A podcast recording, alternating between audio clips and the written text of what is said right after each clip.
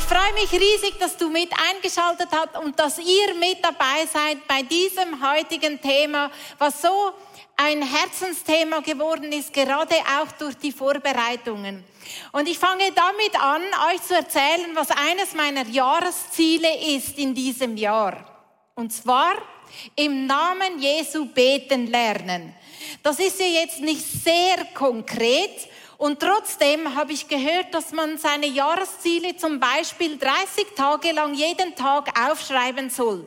Habe ich das gemacht, weil weißt du, irgendwie bin ich auf dieses Jahresziel gekommen, weil ich es manchmal leid bin, einfach so zu beten, liebe Gott, mach das, liebe Gott, dies bitte noch und da noch, meine Mutter und da noch dies und da noch jenes. Und ich möchte mehr. Ich möchte mehr. Wie das Meer aussieht, weiß ich nicht so genau, aber ich möchte mehr erfahren, wie kraftvoll denn eigentlich sein Name ist und vielleicht, wie ich da mit ihm dann mit Gott zusammensitzen kann und dann einfach so Dinge aussprechen in seinem Namen, weil ich weiß, was für eine Kraft das hat. Also gut, soweit. Während ich das 30 Tage lang am Aufschreiben war, bin ich auf eine spannende Begebenheit in der Passionsgeschichte gestoßen. Und zwar ist es folgende Begebenheit, dass Jesus mit seinen Jüngern fertig mit dem Passamal, mit dem letzten Essen, und sie gehen raus und sie gehen in den Garten Gethsemane. Und Judas ist ihnen schon vorausgegangen und er hat eine Truppe von römischen bewaffneten Soldaten gesammelt. Das heißt, im Johannes 18, das sind, ähm, das sind ungefähr, eine Kohorte ist ungefähr 500 bis 1000 Leute, dass man sich nicht ganz einig, eine, äh, eine große Größenordnung. Und wenn wir uns jetzt mal hier umschauen, äh, ich bin nicht so gut im Schätzen, aber ich kann mir vorstellen, das könnte ungefähr hinkommen, oder? Oder vielleicht auch mehr. Also eine beachtliche Menge, die Judas da mitgebracht hat. Und das sind nicht alle. Er hat auch noch Tempelpolizei mitgebracht, ebenfalls bewaffnet. Was mich als erstes beeindruckt hat, ist, dass Jesus jetzt nicht einfach so rückwärts zurückgeschlichen ist, sich irgendwo verzogen hat oder so den Auflöser gemacht hat und äh, auf unsichtbar gemacht hat, hätte er ja können, sondern er ist diesen bewaffneten Soldaten, dieser bewaffneten Menge entgegengetreten und hat gesagt, wen sucht ihr? Und sie haben ihm geantwortet, wir suchen Jesus von Nazareth. Und er hat gesagt, ich bin es. Und was dann geschah, lesen wir in Johannes 18, Vers 6. Als er zu ihnen sagte, ich bin es, wichen sie zurück und fielen zu Boden. Das hat mich beeindruckt. Das hat mir etwas von dieser Kraft, von dem Namen Jesu gezeigt, weil er sagt, ich bin es. Das ist mein Name. Wusch sind sie alle umgefallen. Diese starken Männer, diese römischen bewaffneten Soldaten mitsamt der Tempelpolizei, die ja dazu war, um, um für Ordnung zu schauen, alle umgefangen, umgefallen. Und das hat mich sehr beeindruckt, Gerade auch, wenn es heute um das Thema geht, ob Jesus denn nicht alle Menschen heilt. Weil es mir zeigt, wie kraftvoll das Jesus ist. In Jeremia 10, Vers 6 heißt es, niemand ist dir gleich. Du bist groß, dein Name ist groß und du kannst es mit der Tat beweisen.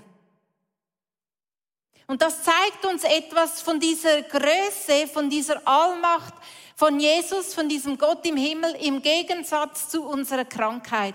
Und wenn es heute ums Thema geht, heilt Jesus nicht alle Menschen, ist mir ebenso eine Geschichte aus der Bibel eingefallen, die steht in Markus 9. Das ist die Geschichte von einem Vater, der hat einen Sohn, der leidet ähm, unter einem Geist, unter einem stummen und einem tauben Geist. Und dieser Geist beherrscht den Sohn und wirft ihn schon mal ab und zu ins Wasser, damit er möglichst ertrinkt, oder er wirft ihn ins Feuer, damit er verbrennt, damit er umkommt. Und ähm, immer mal wieder tritt dem Sohn Schaum vor den Mund und er wird einfach hin und her gerissen. Und der Vater, das können wir uns vorstellen, er ist verzweifelt.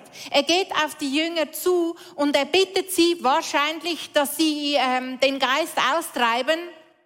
Aber es funktioniert nicht. Es haut nicht hin. Die Jünger können es nicht.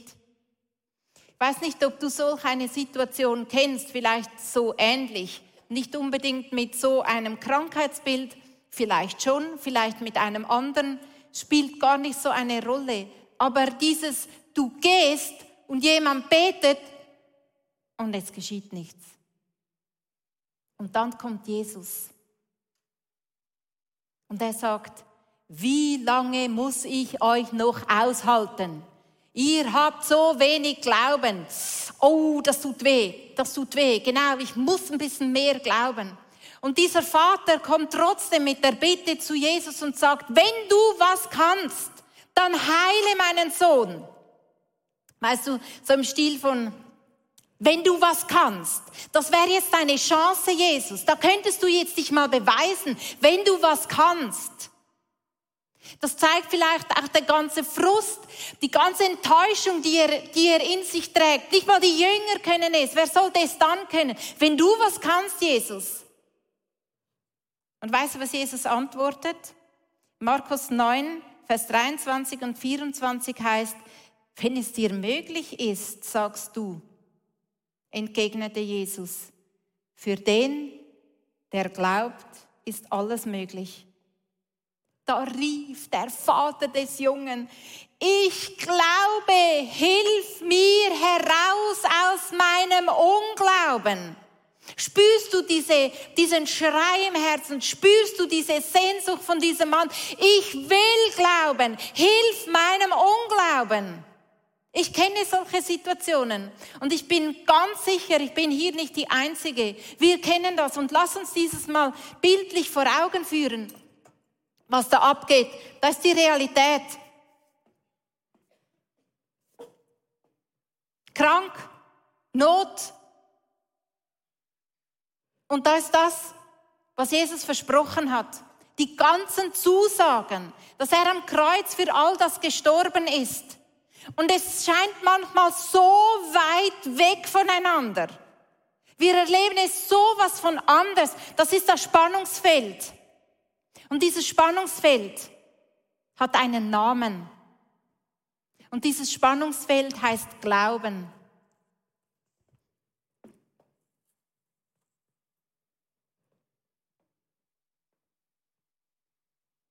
Und genau das spricht Jesus an.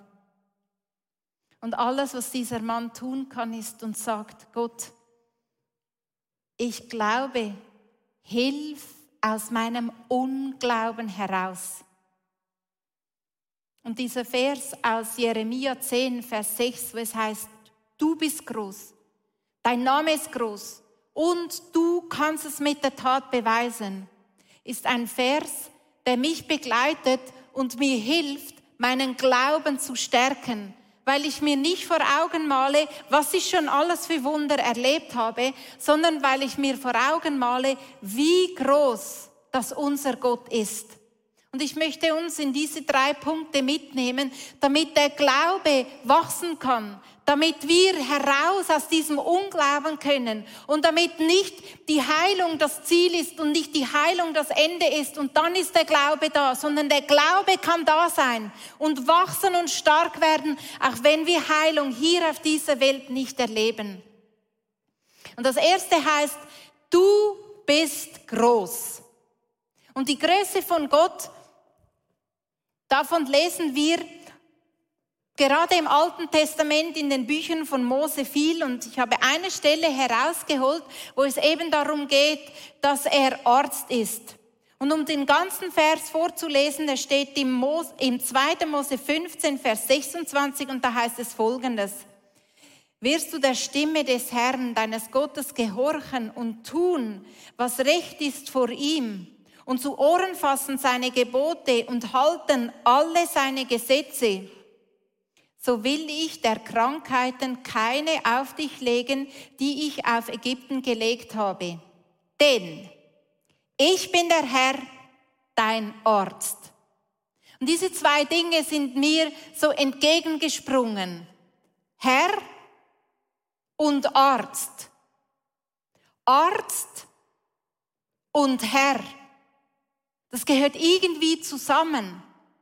Und auf einmal wurde mir klar, weil mich auch jemand aus unserem Staffreihen darauf aufmerksam gemacht hat, diese Person, die kennt Krankheit in ihrer eigenen Familie über Jahre hinweg und sie hat gesagt, ich mache mir immer bewusst, wenn Jesus mein Herr ist, ist er auch mein Arzt, dann habe ich den Arzt zu Hause. Das ist doch cool. Und ich habe Jesus mit sechs Jahren, als ich sechs Jahre alt war, zum Herr von meinem Leben gemacht. Und jetzt auf einmal merke ich, stimmt, wenn er mein Herr ist, ist er auch mein Arzt. Und weißt du, manchmal denke ich so, ja, aber weißt du, die Gebote halten, ich will das, ich will das aus, tiefst, aus tiefstem heraus. Aber ich weiß selber, dass ich dort und da immer mal wieder stolpere und es anders mache, als er will. Spielt keine Rolle, habe ich mir gesagt. Der Standard bleibt. Ich will seine Gebote halten. Er ist mein Herr. Und wenn er mein Herr ist, ist er auch mein Arzt. Ist das nicht krass? Und das gibt mir ein, das, das hilft meinem Glauben, das gibt mir eine Vorstellung, was abgeht. Der Arzt ist bei mir zu Hause. Der Arzt lebt bei mir zu Hause. Und in meinem Zuhause lebt der Arzt. Und weißt du, so oft gehen wir zum Arzt und da ist auch überhaupt nichts falsch daran, aber ich habe mir überlegt, eigentlich kann er mich nicht heilen. Eigentlich kann er mir ja nur sagen, viel besser als ich, wie mein Körper funktioniert und was genau geschieht und warum ist, was ist. Und ich habe ein Buch gelesen von Anselm Grün, das heißt Gesundheit als geistliche Aufgabe und dort drin wird so viel über Gesundheit und Krankheit schreibt er und auf so einfühlsame Art und ein Zitat habe ich uns mitgebracht. Und da heißt es, sagt Anselm Grün, man schiebt die Verantwortung für die Gesundheit den Ärzten und Wissenschaftlern zu, anstatt sich selbst um eine gesunde Lebensweise zu bemühen. Medizin war im Ursprung immer auch religiöses Tun. Zu einem gesunden Leben gehörte auch Gottesverehrung, die rechte Beziehung zum Schöpfer der Welt. Und vielleicht lässt das heute bei dir etwas anklingen. Dann ist das keine Katastrophe, sondern es ist eine Möglichkeit. Wenn es etwas anklingen lässt, wo du merkst, da gibt es Bereiche, da ist er nicht Herr. Das ist keine Garantie, dass du geheilt wirst. Und trotzdem Heilung und Herr, Herr und Heilung, Herr und Arzt, Arzt und Herr, das gehört zusammen. Und was ich kann, möchte ich an die richtige Stelle tun. Das ist das eine. So groß ist unser Gott. Du bist groß. Das ist der erste Teil von diesem Vers aus Jeremia 10, Vers 6. Der zweite ist, dein Name ist groß. Und das hatten wir ja schon am Anfang. Indem das alle umgefallen sind, die ganzen Soldaten. Sein Name ist groß. Und auch das ist etwas, was ich mir vor Augen male und was mir hilft zu verstehen, hey, sein Name ist groß und es ist nicht abhängig davon, ob ich Heilung erfahre oder nicht. Sein Name ist groß und das steht unverrückbar fest. Und das dritte ist, du kannst es mit der Tat beweisen. Ist das nicht cool?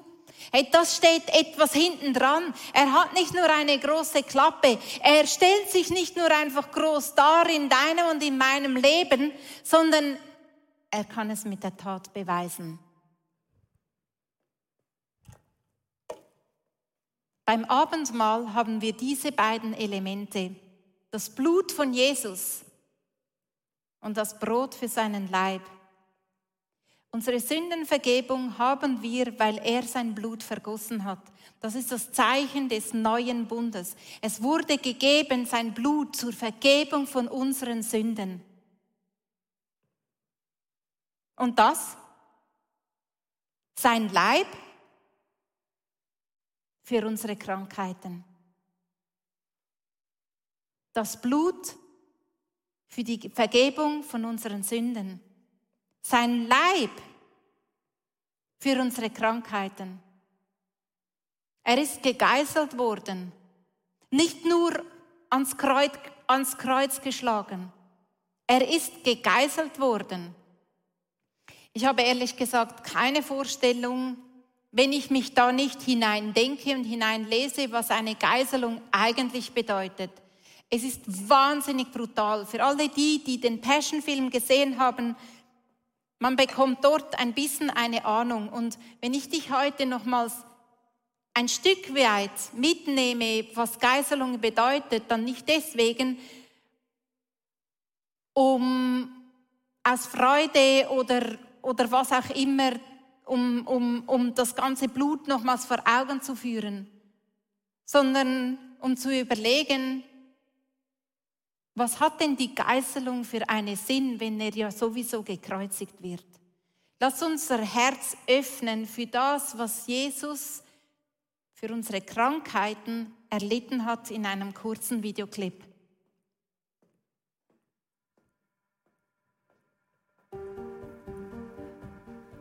In den Evangelien wird die Geißelung Jesu mit einem einzigen Satz wiedergegeben. Er wurde ergriffen und gegeißelt.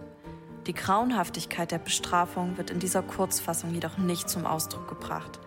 Für die Geißelung verwendeten die Römer eine Waffe namens Flagrum. Es handelt sich um eine Peitsche mit Lederriemen. Um den Lederriemen waren Metall- und Knochenstücke befestigt. Das Opfer wurde damit von mehreren Peinigern so lange geschlagen, bis das Fleisch des Verbrechers in blutigen Fetzen herabhing. Weitere Folgen waren Blutergüsse, Risswunden und Schwellungen auf dem gesamten Körper. Die Atmung des Opfers wurde stark beeinträchtigt, da die schweren Schläge auf den Brustkorb bei jedem Versuch Luft zu holen unerträgliche Rippenschmerzen und Verrenkungen verursachten. Zudem lösten die Schläge starke Blutungen aus und zerfetzten die Lunge. Je tiefer die Wunden wurden, desto mehr Blut spritzte bei jedem Herzschlag aus den Arterien. Der Schmerz und der Blutverlust führten zum Kreislaufschock. Die Tatsache, dass Simon von Kyrene den Kreuzesbalken für Jesus tragen musste und dass Jesus so schnell starb, ist auf die Folterung der Geiselung zurückzuführen, bei der andere Verbrecher manchmal schon starben. Jesus wurde nicht nur auf diese eine Art und Weise gefoltert, er litt außerdem unter der Demütigung von Menschen, die er selbst erschaffen hatte. Er wurde von denjenigen ausgepeitscht, die nur durch seine eigene Macht existierten.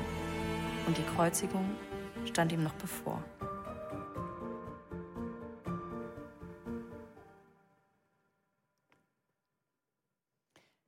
Die Kreuzigung ist das eine. Dort hat er Blut vergossen für unsere Sünden. Und was ist mit der Geißelung?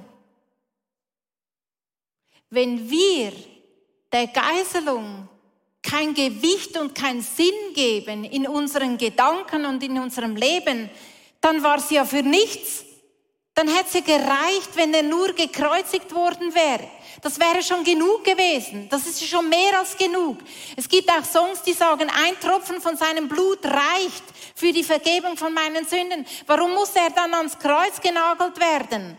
Weil er alles bezahlt hat. Warum muss er dann gegeißelt werden? Weil er damit bezahlt hat. Das Blut für unsere Sünden, den Leib für unsere Krankheiten, das ist der Standard in unserem Leben. Und ich möchte nicht länger meine Erfahrungen beim Kreuz haben in dem Sinne, dass ich das schwäche, was er gemacht hat. Egal ob ich es erlebe oder nicht, aber diese Tatsache, dass er sich so kaputt machen lassen hat und Schwellungen erlebt und, und Leid und, und körperliche Schmerzen erlebt hat und Hautfetzen runtergerissen wurden und unfähig war zum sein Kreuz selber tragen, weil er so fertig gemacht worden ist mit den Peitschenschlägen, das will ich vor Augen haben und das und das will ich als das Ende haben und nicht meine Erfahrungen und das stärkt meinen Glauben.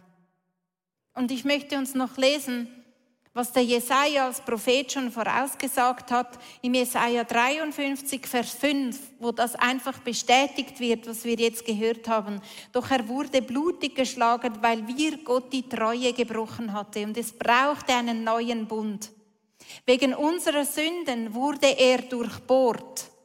Er wurde für uns bestraft und wir, wir haben nun Frieden mit Gott durch seine Wunden sind wir geheilt.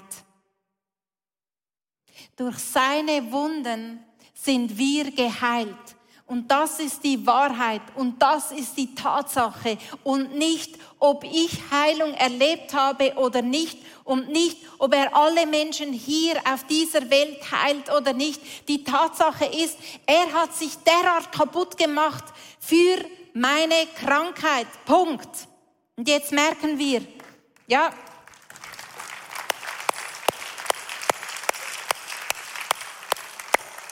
Und jetzt merken wir, das ist ein Spannungsfeld.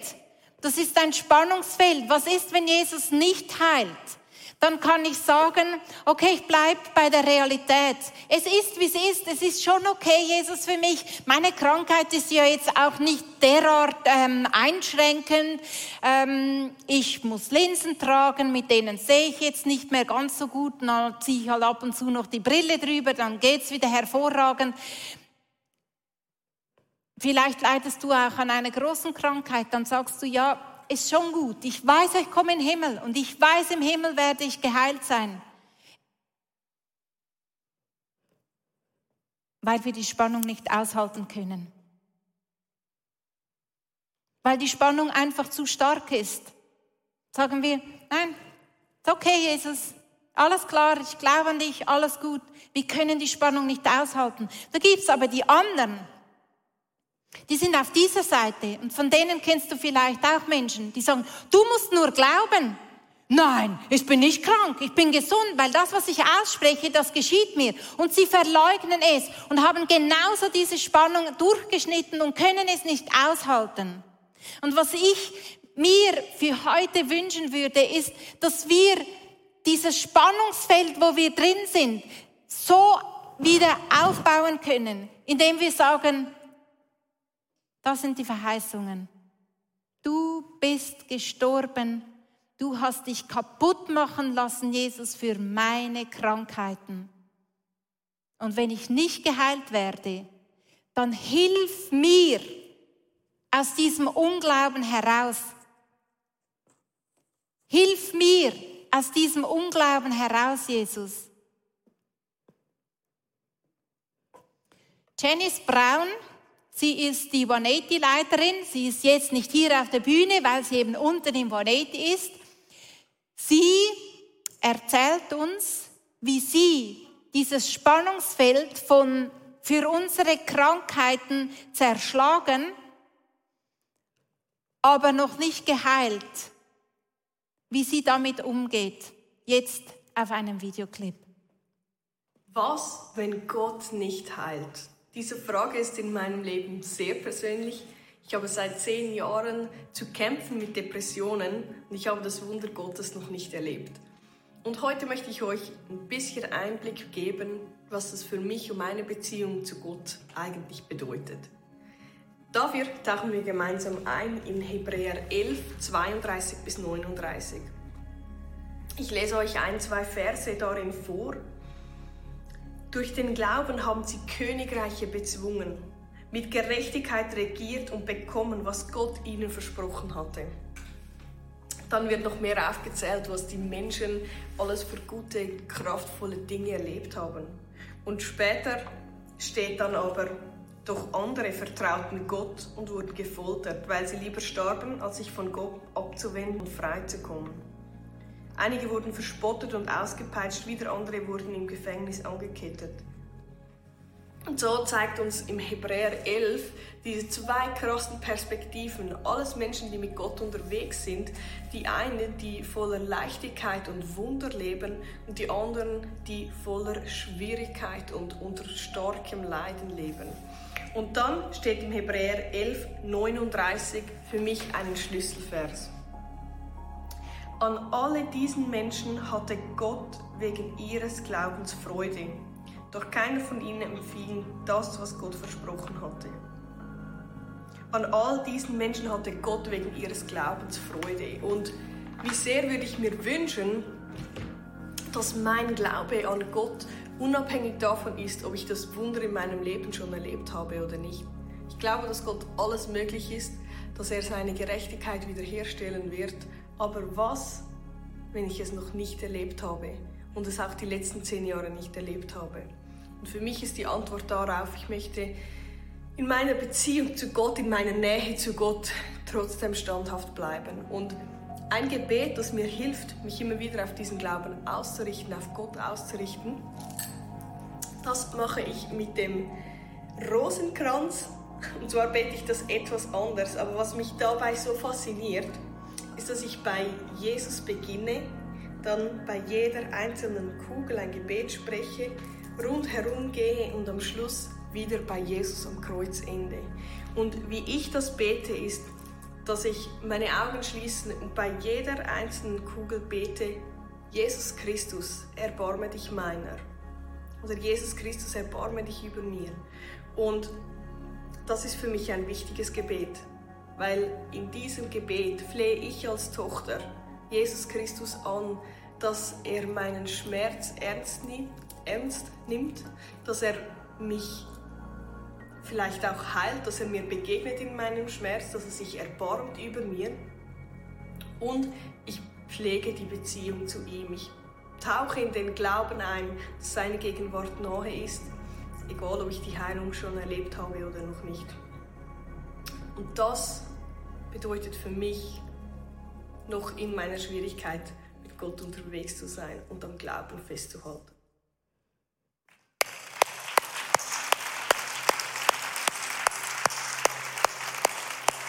Und das können du und ich heute erleben, wenn wir dieses Gebet von diesem Vater aus der Geschichte von, Matthäus, äh, von Markus 9 zu unserem persönlichen Gebet machen. Hilf mir heraus, hilf mir heraus aus meinem Unglauben. Ich will glauben, hilf mir heraus aus meinem Unglauben. Und das führt direkt in die Intimität mit Jesus, weil er uns abholt. Nicht erst am Kreuz, nicht wenn wir geheilt sind, nicht dann ist der Glaube ähm, perfekt und alles, sondern mittendrin, mittendrin.